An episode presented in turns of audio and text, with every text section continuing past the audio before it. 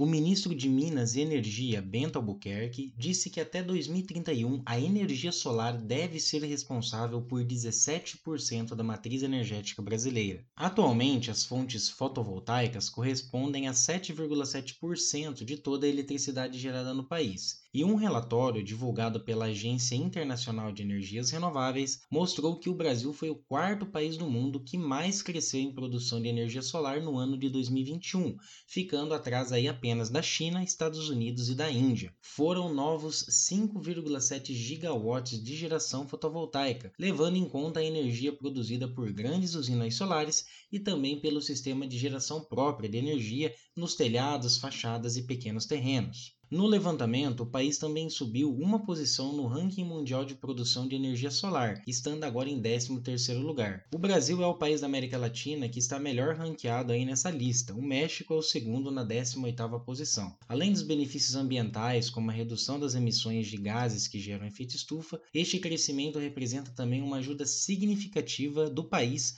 no processo de recuperação econômica. Isso porque, de acordo com a Associação Brasileira de Energia Solar, desde 2012 a energia fotovoltaica garantiu ao Brasil mais de 78 bilhões em novos investimentos, além de gerar mais de 450 mil empregos.